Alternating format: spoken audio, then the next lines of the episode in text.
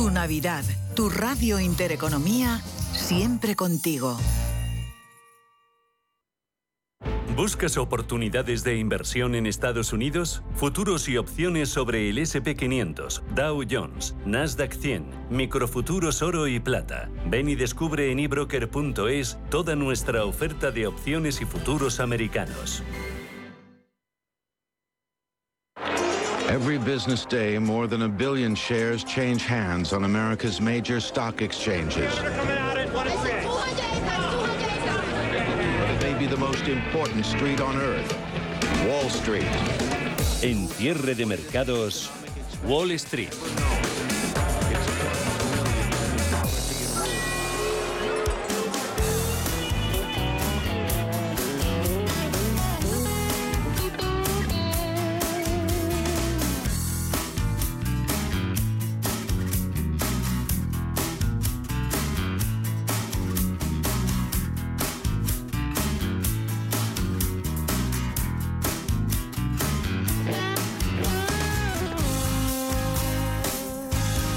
Tardes y bienvenidos a Cierre de Mercados en Radio Intereconomía. Pasan siete minutos de las 4 de la tarde, una hora menos, si nos escuchan en el archipiélago canario. Y Wall Street espera con suaves subidas a la decisión de subida de tipos de la Reserva Federal. En tiempo real tenemos a todos sus índices en positivo con avances del entorno del medio punto porcentual tecnológico. Nasdaq está subiendo un 0,55%, 11.319 puntos.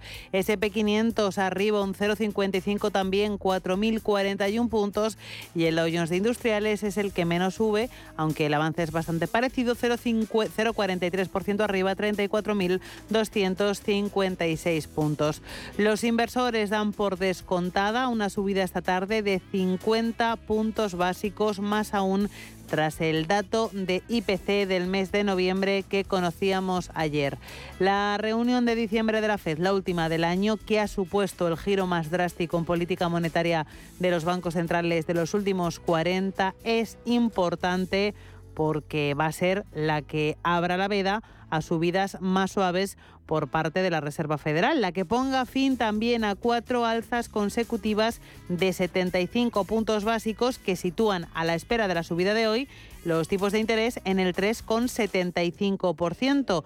Una subida más suave hoy que además puede abrir las puertas a un 2023 de avances en la política monetaria más moderados aún veremos. La gran duda es cuál será la subida de la siguiente reunión, la del 1 de febrero. Los analistas no descartan ya que la subida sea de 25 puntos básicos y un techo inferior al 5% en los tipos de interés. Pero cierto es que la inflación sigue muy por encima del 2%, así que algunos se resisten a dejar atrás la idea de que la Fed pueda seguir enfriando de forma más o menos agresiva los mercados el próximo ejercicio a un riesgo de una recesión más profunda. En cualquier caso y con todas las quinielas sobre la mesa, importante será también fijarse en las palabras, en el discurso que pronuncie Jerome Powell sobre el desempeño de la economía estadounidense, sobre el futuro del mercado de trabajo y sobre cómo van a evolucionar o no las cifras de inflación. En cualquier caso, según vemos en los índices, en tiempo real se extiende el rally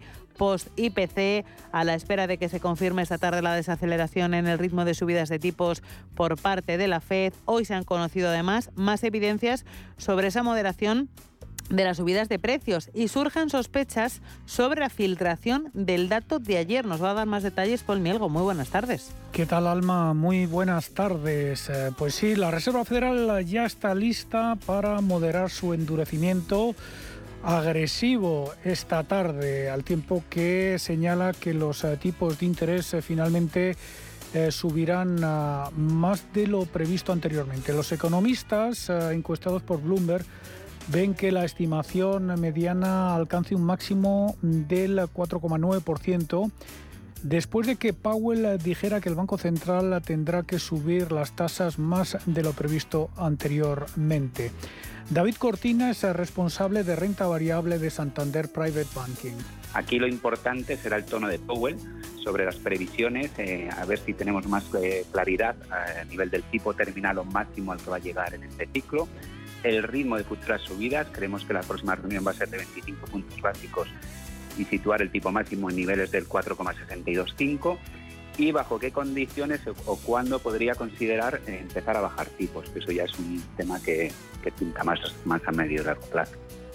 Ahora mismo los eh, futuros de los fondos federales esperan eh, subidas eh, de 50, 25 y otros 25 puntos básicos en las tres próximas reuniones del Comité de Mercados Abiertos de la Reserva Federal.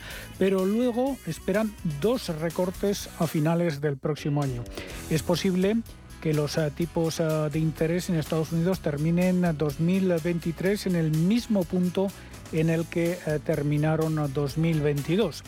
El economista David Rosenberg dice en un tuit algunas matemáticas a tener en cuenta antes de la reunión del FOM. Si la débil lectura del IPC de noviembre fue real y no un destello, entonces la tasa de inflación llegará finalmente al 2% a mediados de 2023. Puede que la Fed no tenga que esperar tanto antes de hacer una pausa y luego pivotar. Veremos a ver qué es lo que nos dice Powell a este respecto. Como decimos, eh, la inflación estadounidense de noviembre fue del 7,1%, más baja de lo esperado. La tasa subyacente eh, a nivel mensual registró el ritmo más lento en más de un año y esto ha impulsado las expectativas de una pausa en las alzas eh, de tipos de la Fed a principios del próximo año.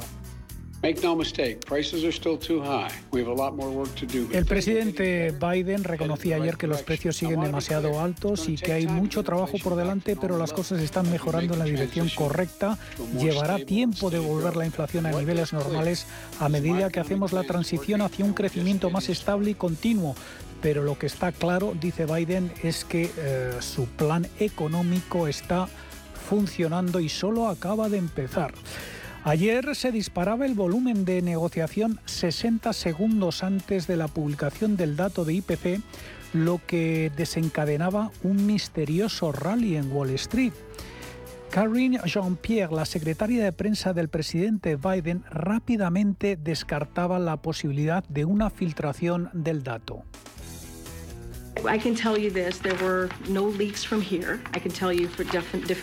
No, decía Jean-Pierre, no ha habido posibilidad de que alguien en la Casa Blanca filtrara el informe de inflación de noviembre antes de su publicación a las dos y media.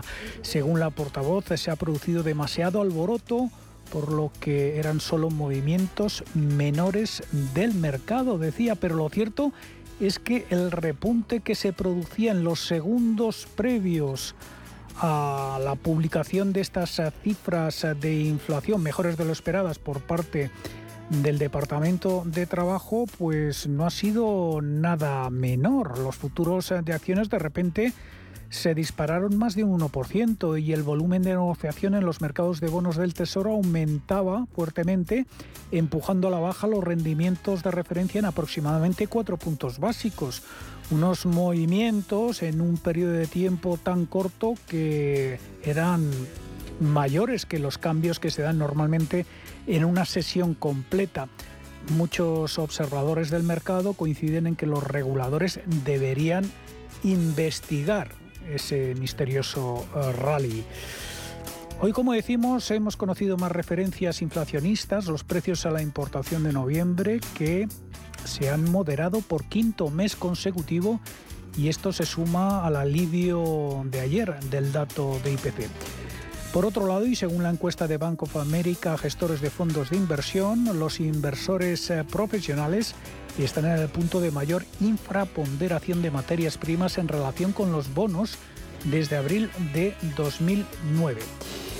Y el mundo ya tiene una nueva persona más rica, según el índice de multimillonarios de Bloomberg. Bernard Arnault, el magnate francés que está detrás de Louis Vuitton, Moe Genesis, ha desbancado a Elon Musk y ahora encabeza la lista de los más ricos del mundo por primera vez. Musk, que mm, llegó a tener una fortuna de 340 mil millones de dólares, pues ha visto cómo ha mermado en 100 mil millones desde enero.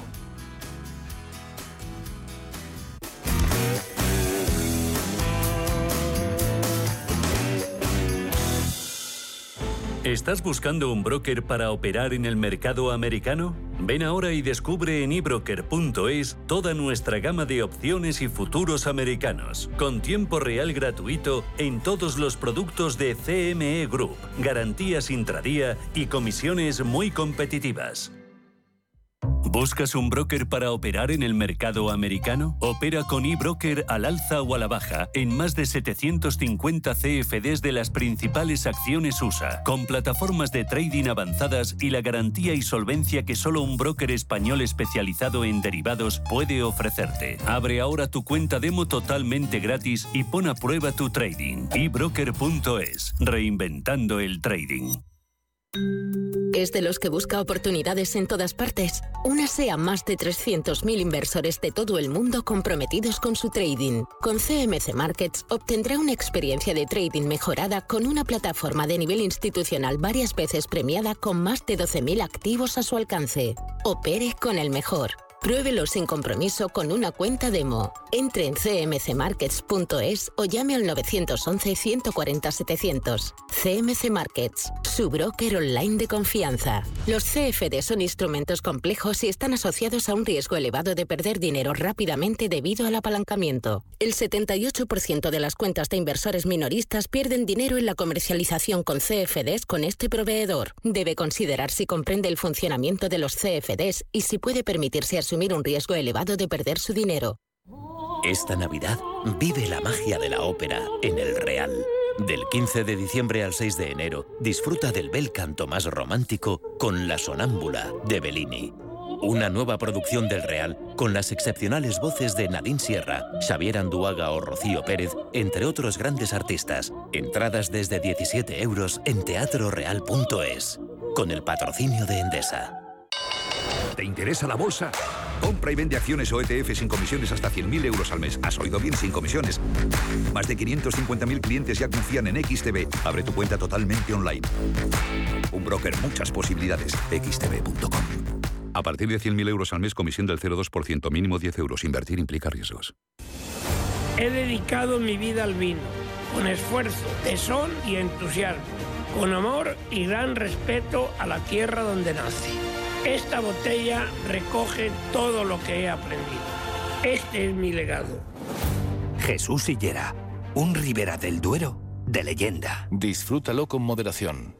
¿Cómo te imaginas tu Navidad? Paseando bajo una iluminación de ensueño, en un mercado navideño, con los mejores bocados y dulces, con un buen vino, con coros, música, visitas únicas y espectáculos de luz. Todo lo que deseas, mucho más cerca de lo que imaginas. En Valladolid, consulta su programación en info.valladolid.es. Valladolid, ciudad de la Navidad. Si tu pasión es la caza, sueñas con el sonido del río mientras lanzas tu caña o simplemente disfrutas del campo y la naturaleza, este es tu programa. Caza, pesca y naturaleza. Todos los sábados y domingos de 7 a 8 de la mañana en Radio Intereconomía. Coordina Marcos Ruiz.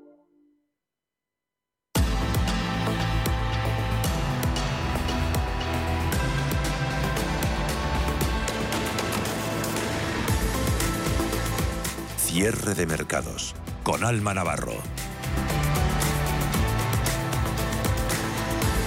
Con la mirada puesta en el desenlace de la reunión de la Reserva Federal esta tarde y conteniendo la respiración, Europa enfría los ánimos alcistas de ayer. El optimismo que se producía en la jornada del martes por el dato de IPC de Estados Unidos, también por el ZEW de Alemania, da paso a cierta cautela previa a las conclusiones que presente a partir de las 8 de la tarde, hora peninsular española, el Comité de Mercado Abierto de la Reserva Federal a través del discurso de su presidente Jerome Powell. También pendientes los índices del viejo continente del Banco Central Europeo que mañana podría mantener un tono más agresivo contra la inflación que el del Banco Central estadounidense. En cualquier caso, jornada de transición en la que los índices europeos, las bolsas presentan ligeras caídas. Se salva de esos números rojos el IBEX 35, el selectivo madrileño en tiempo real está subiendo un 0,15% en los 8.340 puntos. El resto de bolsas europeas presentan caídas, aunque son muy suaves y están muy cerca de niveles de apertura. Por ejemplo, Bolsa de Londres está cayendo un 0,19, marca 7.488 puntos, caídas del 0,23 para la Bolsa de Milán, 24.580 puntos. El CAC 40 de París se coloca en los 6.727 con una caída del 0,26% el índice que más está perdiendo, aunque también presenta unas caídas muy moderadas, es el DAX alemán, se deja un 0,37 en los 14.443 puntos.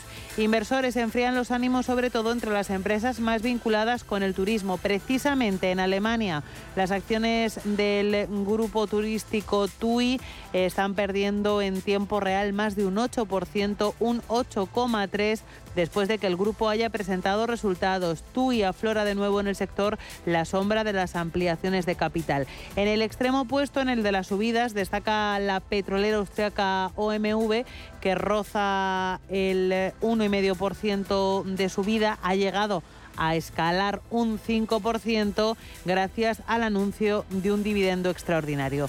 Fuera de la renta variable, miramos también al mercado de renta fija, a los intereses de la deuda que están repuntando ligeramente en las horas previas al desenlace de la Reserva Federal. Solo cae la rentabilidad exigida al bono americano a 10 años, que se coloca por debajo del 3,5%, en el 3,49. Rentabilidades de los bonos europeos presentan un cierto repunte, aunque se mantienen sostenidos después de las caídas de ayer por ese buen dato de inflación en Estados Unidos. Bund alemán se coloca en el 1,94%, bono español a 10 años por debajo del 3 en el 2,96.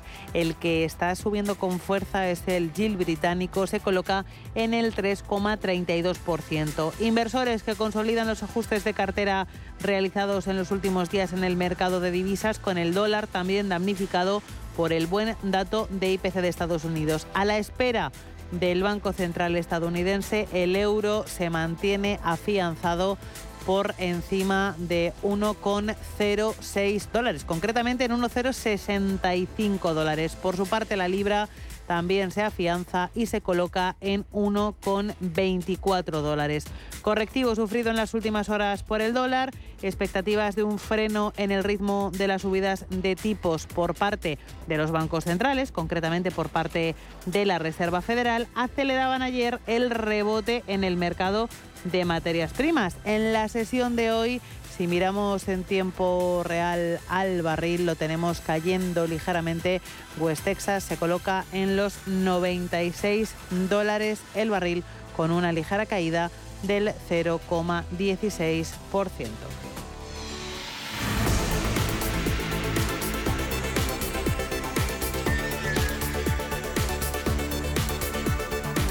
Y hay más asuntos que vamos a tratar hoy en cierre de mercados una vez repasado el tiempo real en los mercados, en las bolsas y empezamos mirando precisamente a nuestro selectivo y a uno de sus valores, quizá el protagonista indiscutible de hoy. Hablamos de Inditex, que ha conseguido el mayor beneficio de su historia en un trimestre, ha aumentado el beneficio neto un 24% hasta los 3.095 millones de euros y ha subido en ventas. Ana Ruiz, buenas tardes. Muy buenas tardes. Récord tanto de ventas como de rentabilidad en el tercer trimestre de su año fiscal, superando algunas de las previsiones trazadas en las fechas previas, pero con un crecimiento menor al visto en periodos anteriores. El gigante textil ha registrado unos ingresos de 8.210 millones entre agosto y octubre, un 11% más, llevando el acumulado del año hasta los 23.055 millones, cifra que representa un crecimiento del 19,3% respecto al mismo periodo del año anterior. Es la primera vez que Inditex supera los 8.000 millones de euros en ingresos en este trimestre, aunque ese 11% de crecimiento anual es el menor porcentaje visto en los últimos siete periodos trimestrales coincidentes con el momento en el que el grupo gallego ha vuelto a mejorar ventas tras la pandemia. Nos fijamos ahora en China porque el golpe de timón del gigante asiático en su política de COVID-0 eleva las apuestas de los analistas sobre una recuperación más rápida. Es la segunda economía más grande del mundo el próximo año, con las implicaciones que eso supone. Paul Mielgo, buenas tardes. Sí, buenas tardes de nuevo, Alma. Los datos de noviembre que se publicarán mañana en China mostrarán una desaceleración en la producción industrial, una caída en las ventas minoristas y otra caída en la inversión inmobiliaria, ya que la debilidad en ese sector se está viendo agravada por el COVID, según el consenso de analistas. Es probable que la propagación de infecciones también mantenga a los consumidores nerviosos en el nuevo año. Pero después de eso existe un consenso emergente de que China entrará en modo de recuperación a medida que se normaliza la convivencia con el virus tras el lastre que ha supuesto eh, la política de COVID-0. Morgan Stanley observa que las infecciones de COVID alcanzan su punto máximo alrededor de la época de vacaciones del año nuevo lunar a finales de enero, con la normalización de la movilidad eh, a finales de marzo y un repunte económico más fuerte después de ese periodo. Y la Unión Europea ha logrado un acuerdo histórico para el clima. Se trata del mecanismo de ajuste fronterizo por carbono, un arancel con el que la Unión Europea pretende proteger a las compañías industriales europeas frente a empresas extranjeras que no estén sometidas a los mismos estándares climáticos. Nueva tasa que podría afectar a productos como el hierro, el acero, el cemento, el aluminio, los fertilizantes o la electricidad y que se va a empezar a aplicar gradualmente a partir de octubre de 2023. Muy buenas tardes. Hemos hablado en muchísimas ocasiones de la industria china y de cómo sus estándares climáticos o la falta de ellos les hace jugar en otro en, el mismo tablero pero con otras normas que el resto del mundo. La Unión Europea ha aprobado recientemente un arancel proteccionista con ciertas industrias europeas. Se trata de grabar la entrada de elementos producidos fuera del territorio comunitario y que no hayan respetado los estándares contra el cambio climático. A partir de octubre del año entrante, del 2023, comenzaría este arancel, aunque solo con efectos informativos para recabar datos, para luego ir incorporándolo de forma gradual. A las seis menos cuartos traeremos eh, más información sobre este tema, que por cierto no es lo mismo que los derechos de emisión. Veremos qué países están en el punto de mira todos hemos pensado en China, ¿no? Por ejemplo, ¿y qué países pueden quedar exentos de esta norma? Porque existe una cláusula por la que las naciones extracomunitarias que sigan la misma línea de políticas climáticas que la Unión Europea no tendrán que pagarlo, por lo que podría evitarlo, por ejemplo, Estados Unidos.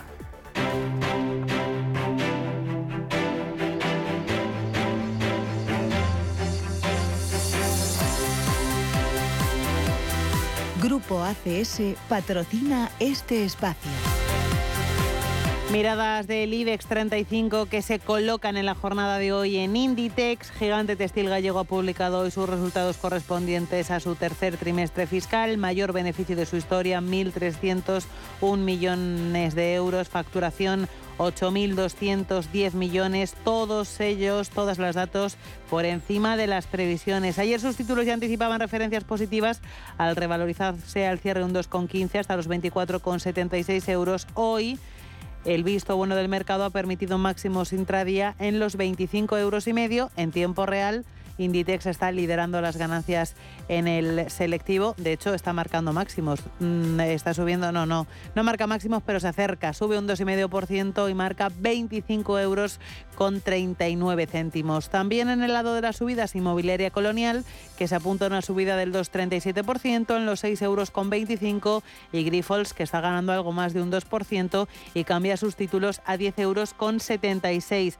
En el otro lado de la tabla, color rojo para empresas ligadas al turismo que corrigen parte de sus fuertes subidas logradas en la sesión de ayer. Hablábamos del caso de TUI en la bolsa de Frankfurt y aquí en nuestro país las acciones de empresas como AENA, IAG y Amadeus están cediendo parte de lo ganado en la jornada anterior. IAG se deja un 2,9%, en el euro con 52, AENA pierde en tiempo real un 1,3%, 125 euros con 50. Melia está cayendo también algo más de un 1%, 1,21, 4 euros con 96. Amadeus se deja medio punto en los 53 euros con 16, aunque el farolillo rojo en tiempo real está siendo ArcelorMittal, cae un 4,73 en los 24 euros con 88. Queremos saber más titulares corporativos y recomendaciones. Cuéntanos, Ana. Empezamos por la CNMC que ha abierto una investigación a diversos operadores activos en el sector energético español por posibles prácticas anticompetitivas, según ha informado este miércoles, sin ofrecer nombres concretos. Por lo que sabemos hasta ahora, entre los días 28 de noviembre y 2 de diciembre de 2022, la CNMC llevó a cabo inspecciones en la sede de varios operadores del sector energético español en el marco de una información reservada abierta tras la presentación de varias denuncias. Grifols, por su parte, sube este miércoles en medio de las noticias que señalan que está barajando la venta de activos para enderezar su situación financiera. Cinco días ha publicado que la farmacéutica sopesa la venta de activos por 2.000 millones para reducir su elevado endeudamiento. Al parecer trabaja en la venta de filiales como el negocio en China o el área de diagnóstico, mientras sigue escuchando la opción de dar entrada en el capital a fondos de capital riesgo. En el caso de Siemens Gamesa ha cerrado con Capital Energy un contrato de compraventa para la adquisición de 10 aerogeneradores para el parque eólico La Herrada de 51 megavatios de capacidad. Según ha informado Capital Energy, será el primer proyecto del grupo en Castilla-La Mancha con esta tecnología y está previsto que arranque en febrero de 2023. Y ya entre las recomendaciones, Morgan Stanley ha recortado este miércoles el precio objetivo de Santander hasta los 3,90 desde los 4,10 euros anteriores, esta nueva valoración aún supone otorgarle al banco potencial de más del 40% desde los niveles actuales. En el caso de Alantra han repetido hoy la recomendación de venta, la peor sobre Naturgy, y aunque ha mejorado el precio objetivo que da sus acciones desde 19,80 a 21,94, esto sigue siendo un potencial prácticamente nulo en el corto plazo. Y por último, los analistas de Odo BHF han empeorado su consejo sobre los títulos de la matriz de Iberia de neutral a vender y además han recortado el precio objetivo que le conceden a 1,20 desde los 1,70 previos. Grupo ACS, líder en el desarrollo de infraestructuras y servicios, les ha ofrecido este espacio. En directo pasan 32 minutos de las 4 de la tarde, una hora menos en el archipiélago canario y a partir de las 6 empieza nuestro consultorio de bolsa en el que hoy nos van a acompañar Pepe Bainat de Bolsas y Futuros y José Lizán de Cuadriga Fan. Si quieren participar y quieren plantear sus consultas a nuestros expertos, saben que pueden hacerlo vía teléfono y vía WhatsApp. Tome nota de los números. 91 533 18 51 o 609 22 47 16 para las notas de voz y WhatsApp. El suelo se mueve bajo nuestros pies y parece que no hay otra salida. De lunes a jueves, consultorio de bolsa y fondos de inversión en cierre de mercados.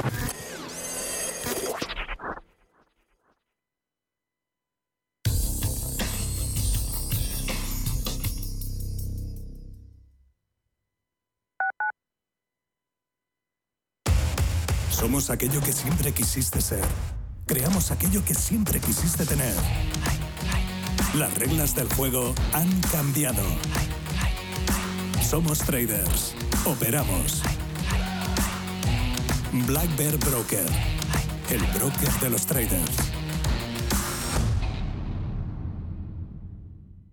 ¿Sabías que es muy importante hacer el mantenimiento del cambio automático de tu coche? Haciéndolo evitarás futuras averías. Automatic.es. Haz el mantenimiento. En Automatic lo hacemos en un express. Entra en automatic.es. Aprovecha hasta fin de año el 10% de descuento en el mantenimiento del cambio automático. Automatic Express. Expertos en el mantenimiento de cambios automáticos. Cuidamos tu cambio automático. Automatic.es. Estamos en constante cambio. El mundo cambia. Cambia nuestro entorno. Cambios que nos hacen reflexionar. Cambios que nos hacen apostar por fórmulas diferentes. En la radio apostamos por el sector inmobiliario. Súmate al cambio con IDE Inmobiliario. Cada jueves de 11 a 12 de la mañana con Elena Fraile en Radio Intereconomía. Nos sumamos al cambio. ¿Quieres invertir de manera inteligente con altas rentabilidades y riesgo controlado? Cibislen es la empresa líder en inversiones inmobiliarias. Invierte con garantías desde solo 250 euros. Miles de inversores ya confían en Cibislen para sacar la máxima rentabilidad a su dinero. Únete a la inversión inteligente visitando cibislen.com.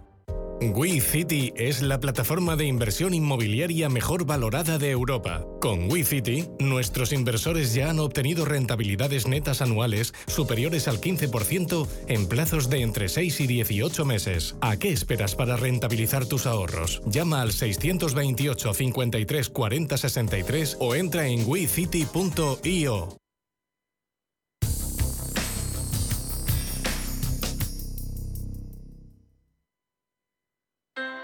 Low interest rates are a symptom of a weak economy. The longer the uncertainty uh, lasts, the costlier it will be for the economy. The output is stronger, a fatigue uh, on, on the shoulders of people. Expansión y ciclo. Cierre de mercados.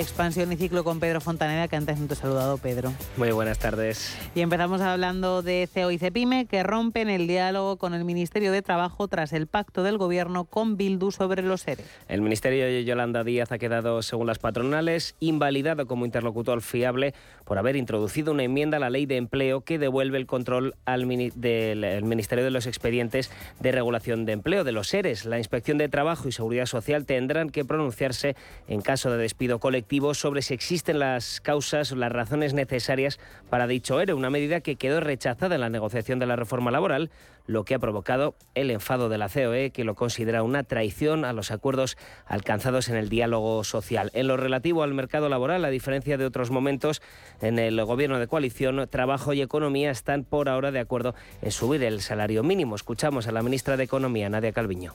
Eh, el comportamiento desde la reforma laboral está siendo extraordinario y en este contexto pues tienen que mejorar los salarios y creo que tenemos que subir el salario mínimo para el año próximo. Ahora vamos a ver cuando se presente el informe dentro de ese rango cuál es eh, la cifra más adecuada que nos permita seguir en esta senda de crecimiento económico y creación de empleo, que es lo prioritario. El INE confirma el dato de inflación adelantado de noviembre, y IPC que se modera hasta el 6,8% por la luz y los combustibles, mm, tasa subyacente se sitúa una décima por encima, 6,3%. Ya lo contamos con el adelantado, es la cifra más baja desde el mes de enero, aunque la inflación sigue en cifras eh, demasiado alejadas del 2%. Eh, con esta moderación de noviembre, la inflación suma cuatro meses consecutivos de descensos en su tasa interanual.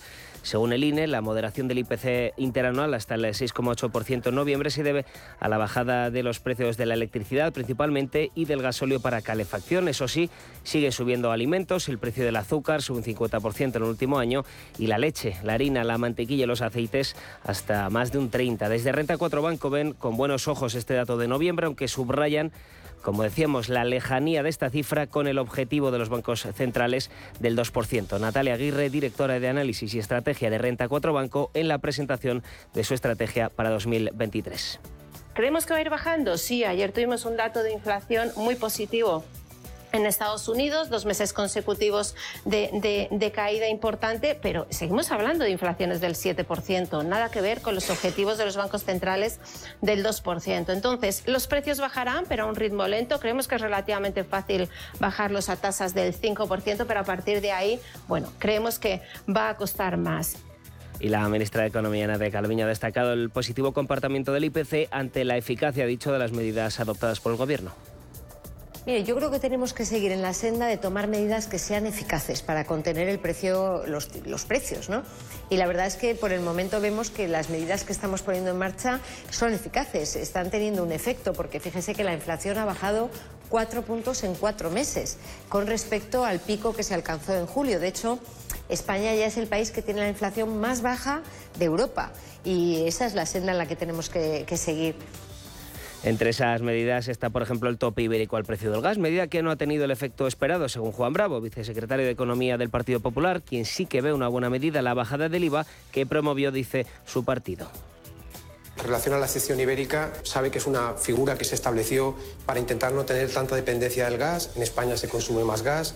Estaba vinculado al precio del gas y nos enfadamos con el principal proveedor de España, que era Argelia. Era para ser más independientes de Rusia y resulta que consumimos más gas de Rusia que antes y además nos cuesta al conjunto de los españoles la energía que le mandamos a Francia. Yo sinceramente no soy tan optimista, ¿no? Pero bueno, respeto. Lo que sí que creo que ha tenido efecto directo sobre la inflación ha sido, por ejemplo, la bajada del IVA. Eso nadie lo puede discutir. El precio de la energía es más barato, puesto que el IVA es más bajo. Y eso fue una propuesta que hizo el Partido Popular y la deuda pública bate nuevo récord, 1,50 billones en el tercer trimestre, pero se modera al 116% del PIB. En tasa interanual, la deuda se incrementó un 5% respecto al mismo trimestre del año pasado, 71.458 millones más como consecuencia los menores ingresos, los mayores gastos derivados de la crisis de la pandemia y más recientemente de la guerra de Ucrania. Dentro de comunidades autónomas, Cataluña Comunidad Valenciana, Andalucía y Madrid siguen concentrando en el tercer trimestre dos tercios de toda la deuda en manos de los gobiernos autonómicos, aunque también obedece a una cuestión de población.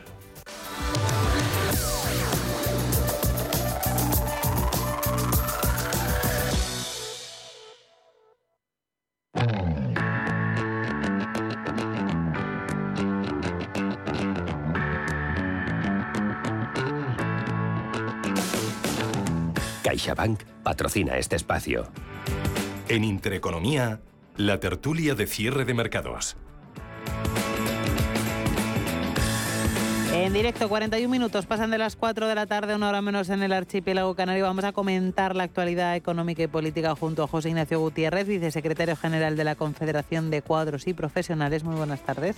Muy buenas tardes. Y junto a Javier Domínguez de Euriga Global Investors. Javier, muy buenas tardes. Hola, buenas tardes, ¿qué tal? Aquí estamos, comentando ese dato de inflación. Eh, se confirma el dato anticipado por parte del INE. Inflación general y subyacente que se acercan peligrosamente. Eh, ¿Qué supone? ¿Van a terminar tocándose pronto, no, José Ignacio? Bueno, podría ser. A ver, eh, lo que estamos viendo es que precisamente la subyacente, que excluye energía y alimentos frescos precisamente, pues el resto de los componentes eh, también llevan una cadena de subida, porque el subyacente ha subido una décima. Claro. Cuidado. ¿eh? ¿Qué ha ocurrido? Efectivamente, es que hemos tenido una caída importante de los costes energéticos, pero eso no se traslada inmediatamente al resto ¿eh? de, la cadena de productos. ¿Por qué no se traslada inmediatamente? Porque tiene un efecto retardado esa, esa, caída. Entonces, bueno, pues la cuestión está en que precisamente hay una parte muy importante de esa, de esa inflación que está total y absolutamente consolidada y que está trasladándose todavía, ¿eh? se está trasladando todavía a, los costes de producción. Mientras que eh, esa caída de energética tarda un, tiempo mayor. ¿no? Eh, a ver, técnicamente lo lógico es que el IPC fuera bajando. Llevamos más de casi 24 meses con la escalada y técnicamente lo lógico, salvo que hubiera una escalada inflacionista desmesurada, eh, lo lógico es que el IPC se fuera moderando. ¿eh? Eh, de todas las maneras apuntan a que puede finalizar en torno al 6,4 el año y una media de un 8,4. En principio, creemos que con las medidas que está tomando tanto el Gobierno como la propia Unión Europea, la escalada energética se puede mm, paralizar, se puede parar, ¿eh? no va a haber una bajada de ese coste eh, realmente de una forma abrupta en un plazo corto, ¿eh? pero el encarecimiento se va a consolidar. Pero el IPC técnicamente, como compara año con año, lo lógico es que vaya bajando. Grave sería que no lo hiciera. Pero bueno, vamos a ver las consecuencias y vamos a ver los efectos y además hay muchos factores que pueden seguir eh, afectando de una forma, eh, factores además no controlables por, ni por la Unión Europea ni por el gobierno de los países. ¿no? Entonces, bueno, vamos a ver esa, esa evolución ¿eh? y mm, técnicamente creemos que indiscutiblemente tiene que haber una caída del IPC. Sería muy grave que no lo hubiera. La historia está en que la inflación se modera, pero el precio de los alimentos sigue sin tocar techo, Javier. Sí, así es. Eh, bueno, la diferencia, eh, recordemos que del general al subyacente es efectivamente la, los eh, productos energéticos y los productos eh, alimenticios eh, perecederos o no tratados. Que justo en el caso de la uno de los eh, elementos ya en la general que ha bajado es la vivienda, pero no tanto por el precio de la vivienda, sino por el coste relacionado con la energía, es decir, la calefacción y el gasóleo y electricidad, que en definitiva también está ligado con ello. Quiere decir que sí que se ha ido trasladando ligeramente de la general a la subyacente o de la subyacente a la general un determinado rebaje por el coste, por la rebaja del coste de las de la energía. La alimentación, pues efectivamente, la que ha bajado precisamente, si recogemos las cifras del INE, la que ha bajado precisamente es la de los legumbres y hortalizas y frutas, que es la no, no tratada y que por tanto entra dentro del cómputo entre la general y la resta de la general para la subyacente. Entonces, si eh, por eso están muy cerca, porque en definitiva también ha pasado eso. Pero es verdad que eh, la bajada está en España. Eh, desde el punto de vista personal sí que es interesante porque efectivamente, bueno, la alimentación ha subido de manera global en todo, menos precisamente las legumbres y las hortalizas y frutas. Leche, queso, aceites, carne, todo está disparado, eh, que impacta un 15% además de subida dentro del proceso de, de cómputos. Pero quizá lo más relevante es que nosotros somos una isla no sé por cuánto tiempo en respecto al resto de la Unión Europea, porque todos los demás países, bueno, de hecho la Unión Europea tiene un 10% de inflación. Eh, entonces, eh, ¿qué es lo que ocurre? Que la política monetaria, que es la que realmente nos impactará desde el punto de vista del coste de la deuda y también eh, de la evaluación de los mercados, esa no va a cambiar, es decir, los tipos de interés van a seguir subiendo, como no puede ser de otra forma, porque en definitiva tenemos, ya digo, una diferencia notoria entre nosotros, nuestro 6,7 y el 10% que está en la Unión Europea, pero esa es la que va a mirar eh, el Banco Central Europeo. ¿Esto qué significa un 10%? Pues significa que el Banco Central Europeo está cinco veces por encima de lo que debería tener, que es el famoso 2%. De manera que aquí queda mucha política monetaria y lo nuestro, mm, eh, yo creo que de momento habrá que ver cómo está, porque, claro, ahora, ahora mismo estamos en un momento en que la energía ha bajado porque el IVA ha bajado y porque tenemos unos determinados descuentos en, en, las, en la gasolina, etcétera. Pero está íntimamente ligado con los precios del mercado y a veremos lo que ocurre, porque todavía estamos, todavía no hemos tenido el efecto de el invierno duro y del coste del gas y de que Europa eh, sobreconsuma gas, porque hasta ahora hemos tenido las reservas de gas, las teníamos llenas todos los depósitos y en definitiva se ha relajado un poco, pero es que todavía no ha llegado la partícula del mercado. Es muy probable que veamos tensiones de nuevo otra vez en los precios energéticos. Es muy probable.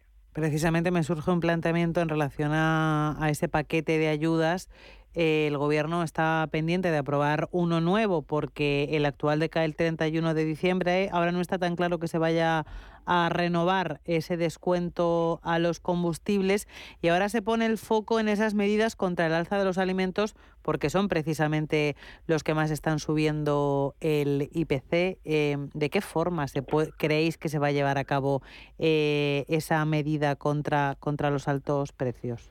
A ver, a mí eh, no me gustaría eh, que se tomara, eh, tan solo ha habido un país, creo recordar que ha sido Grecia, que ha topado los precios en determinados productos en la cesta de la compra. Yo no soy partidario de que se produzca ese hecho. Yo creo que eso puede alterar gravemente un sector alimenticio que está eh, está pagando las consecuencias del conjunto de los eh, inputs que afecta a, los precios, no, es otra cuestión. ¿eh? Y además, pues en este momento, carencias muy importantes de un principio básico que es la escasez de productos. Estamos viendo ahora mismo la leche como se está importando de Francia. ¿no? tenemos un problema básicamente de la falta de ayuda al sector, al sector agrícola, por ejemplo, de ayudas directas que se lleva pidiendo hace mucho tiempo en esta situación. Entonces, alterar ese mercado propiamente dicho, yo lo veo muy preocupante. Podía generar aún más escasez en los productos que topemos. Eh, yo, yo en el tema inflacionista veo una cuestión y es que España inició mucho antes eh, toda la cadena de inflación. España ha sido eh, durante unos meses cabeza en la inflación en la Unión Europea. Yo creo que el problema inflacionista en España empezó mucho antes y esa situación mm, técnicamente como la inflación se manifiesta y se compara año con año, eh, lleva a esta caída que se va a producir. Y yo creo que esa es una de, de, las claves. Y también lo va a pasar en el sector de la alimentación. Lo que ocurre, que el gran problema que vamos a tener es que una cosa es que técnicamente la inflación se, eh, se estabilice, pero no la carestía de la vida. Y como no hay capacidad, y yo creo que no la hay en la economía española, aunque supamos el salario mínimo internacional, el salario mínimo interprofesional, de recuperar el poder adquisitivo vía salarios, eh, vamos a tener un problema estructural muy importante, que es nuestra capacidad adquisitiva con el nivel retributivo que tenemos actualmente. Y no solamente en el salario mínimo interprofesional, es en todo. ¿eh? Es, en todo. O sea, eh, el decalaje que existe entre el proceso los datos inflacionistas y los acuerdos de subidas salariales, que es desde el punto de vista sindical que yo podría defender, es razonable porque no podemos ir a una espiral inflacionista, el problema es que está deteriorando la capacidad adquisitiva. Y eso es lo que no vamos a poder resolver ni en el corto, ni en el medio plazo, ni aun topando la cesta de la compra que puede generar tan solo escasez en los productos porque puede ser que no sea rentable eh, producirlos. Javier. Sí, topar, eh, intervenir en los precios siempre se ha demostrado que es eh, un, error. ¿Por qué? Porque es dinero o es capacidades para crear unas economías diferentes y desde luego en ningún caso económicamente viables. Eh, si tú a, las grandes cadenas o a las pequeñas tiendas le dices cuál es el tope máximo, resulta que todo lo que está por debajo alguien lo va a perder, está claro, porque precisamente ahora lo que se está hablando es de la falta de leche, de la falta de la carestía del grano, de todo lo que significa la, producción de alimentos, eh, que además no ha tenido tope y no ha parado de subir de una manera disparadísima. Entonces, ¿cómo tapas? ¿Quién, ¿Cómo topas? ¿Quién lo paga? Porque en definitiva, si lo paga el, Estado, eh, es eh, más deuda y por tanto lo único que estás haciendo es alimentar precisamente la inflación. Ahora se está hablando mucho de, de esos 20 céntimos del combustible que se ha hecho de forma genérica, eh, lo que ocurre es que eso es inflacionario. ¿Por qué? Porque le das a todo el mundo la oportunidad de tener una ayuda cuando, y, por tanto es inflacionario. Sin embargo, si eliges eh, y filtras a quién le puedes dirigir esa ayuda, pues en definitiva podrías ayudar a los que realmente lo necesitan y no creas inflación. En el caso hipotético de topar los precios de los alimentos, alguien lo va a pagar. Evidentemente, los precios que hay ahora son los que son y, y son los que llevan los costes subyacentes más todo el traslado y todo lo demás. De manera que eh, sería un error se ha demostrado, eh, se ha querido hacer muchas veces lo de topar, por ejemplo, lo de los alquileres, que es algo que es recurrente. Bueno, pues se ha demostrado eh, con el paso del tiempo en las eh, aquellas capitales donde se ha producido ese tope de las de los alquileres que ha sido absolutamente contraproducente porque retiras retiras oferta y sube y se crea un mercado paralelo. Pues en el caso de los alimentos o cualquier otro elemento es exactamente lo mismo. Topar es un error. Quería comentar con vosotros el nuevo récord de deuda pública. José Ignacio. ¿Hasta dónde, no? ¿Hasta cuánto? Eh, un billón y medio. Es verdad que se, eh, se ha estabilizado el tanto por ciento sobre el PIB, pero es un billón y medio. Eh, Javier lo estaba también comentando. Como, no, como sigan subiendo los tipos de interés, el coste de nuestra deuda, mm, yo no sé, es verdad que posiblemente este gobierno no tenga que asumir esa responsabilidad, pero mm, lo importante es mirar por los intereses generales del país y en esta situación, además, eh, eh, curiosamente, está subiendo la deuda en un momento donde tenemos récord de ingresos y ayudas directas eh, de parte de la Unión Europea. Y el aumento de la deuda ha sido de más de 70.000 millones de euros. ¿Cómo es posible que sea necesario una subida de de la deuda, 70.000 millones de euros, cuando hemos recibido de la Unión Europea a fondos perdidos, creo que llevamos unos 31.000 millones de euros y aproximadamente el exceso de recaudación eh, debe andar cerca ya de los 30.000 millones de euros. Mm, no me cuadran las cifras, ¿no? Mm, a mí me preocupa mucho el coste de la deuda en los próximos ejercicios eh, con la subida de tipos y el encarecimiento también de la deuda el momento en que el Banco Central Europeo recorte eh, las compras de deuda soberana, sobre todo del Reino de España. Javier. Pues mira, el coste medio de la deuda ahora de esos 1,5 de, eh, de, que tiene una vida media ahora de casi 8 años, es del 1,71, arrastrado pero es que el, el coste en el 2021 de las emisiones del 2021 fue menos 0,04. ¿Os acordáis los tipos negativos? Ya se nos han olvidado a todos, pero estaban menos. Por tanto, ese es el coste medio. Ganábamos dinero el año pasado emitiendo deuda, eh, pero en el 2022 ha sido del 1,27. Ya empezamos a pagar y además a pagar en serio. Eh, los tipos de interés van a seguir subiendo, especialmente en el euro y en el 2023, de manera que es muy fácil que esto se vaya a niveles del 2, 2,5% a lo largo del año que viene. Eso es auténticamente dinero, dinero muy importante que va a salir de nuestro bolsillo. Bueno, yo creo que la, manera en que este gobierno gobierna es emitir deuda, eh, no reducir gastos en ningún caso y tirar para adelante y ya está. Y le da exactamente igual. Es eh, y recoger de más impuestos. Eh, en fin, con tal de no rebajar costes, hacen virguerías. Los, los, los, costes suyos no los rebajan en ningún momento. Y, la, y es verdad que la, la deuda sigue aguantando, porque cada vez que hay una emisión, el, mm. el, apetito por las emisiones de la deuda española está en dos veces, dos coma y veces y medio. Quiere decir que cuando hay una emisión de mil, pues hay demanda por dos mil quinientos, digamos. De manera que en todos los casos se está recolocando bien. Y además no se arrepiente de lo que ha hecho este año, porque el año que viene también vamos a emitir otra vez mil millones netos nuevos. Nuevos. Quiere decir que directamente el programa ya marca que nos vamos a ir a mil más, más los vencimientos que son casi 160.000. Es decir, la emisión nueva será unos 230, 240 mil millones que hay que, que es todas las semanas hay subastas y tienen que venir demandantes para ello en fin, que esto es una pelea del día a día y que de momento nos estamos defendiendo, pero bueno, no, no para de inflarse el globo, ¿eh? 1,5 pues billones es mucho. Sí, sí, me quedo sin comentar con vosotros el Qatargate que tenía ganas, pero bueno, José Ignacio Gutiérrez, Javier Domínguez, gracias y un placer compartir con vosotros estos minutos de tertulia. Muchas gracias, un saludo. Muchas gracias, un abrazo. Adiós.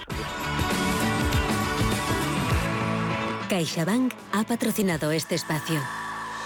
En Microbank, el Banco Social de CaixaBank, llevamos 15 años impulsando pequeños negocios, puestos de trabajo y ayudando a familias con menos recursos a tener más oportunidades.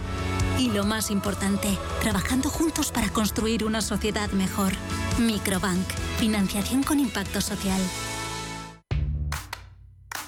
¿Te habían pagado alguna vez por aprender? Bueno, quizás tus padres te hacían algún regalito al finalizar el curso.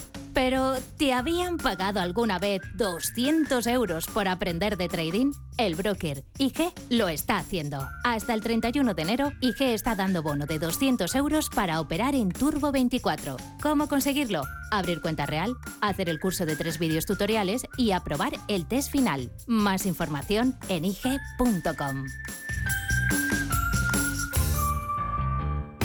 El trading de Turbo Warrants, productos cotizados, está asociado a un riesgo elevado. En Navidad disfrutamos de nuestros momentos en familia con chocolates La Casa. Deliciosas variedades de turrón con ingredientes cuidadosamente seleccionados. Alégrate con La Casa. Más información en lacasa.es. Si te da por cambiar de banco, Santander te lo pone fácil. Hacerte cliente es tan sencillo y rápido que lo puedes hacer estés donde estés, que para algo es una cuenta online. Y además, te llevas 150 euros si traes tu nómina antes del 2 de diciembre.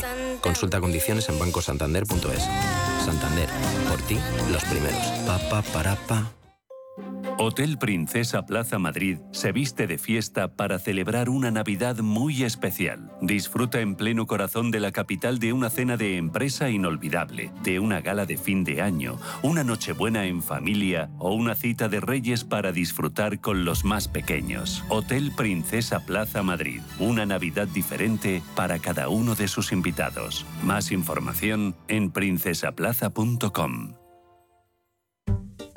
Sí. Oye, Antonio. Hombre, Emilio. ¿Estás en casa? Sí. Me paso a verte. Tendrás jamón, ¿no? El jamón sí, de, de siempre, sí. Legado ibérico del pozo. Siempre sale bueno. Qué, qué, maravilla. O sea, ¿cómo, ¿cómo, apetece un bocata de, de legado ibérico? Mejor que sean dos, ¿no? Que sean dos, sí. ¿Qué tipo de piel tienes? ¿Te la cuidas? ¿Te proteges del sol? ¿Se te cae el pelo o se te hinchan las piernas? ¿Qué perfume puedes regalar?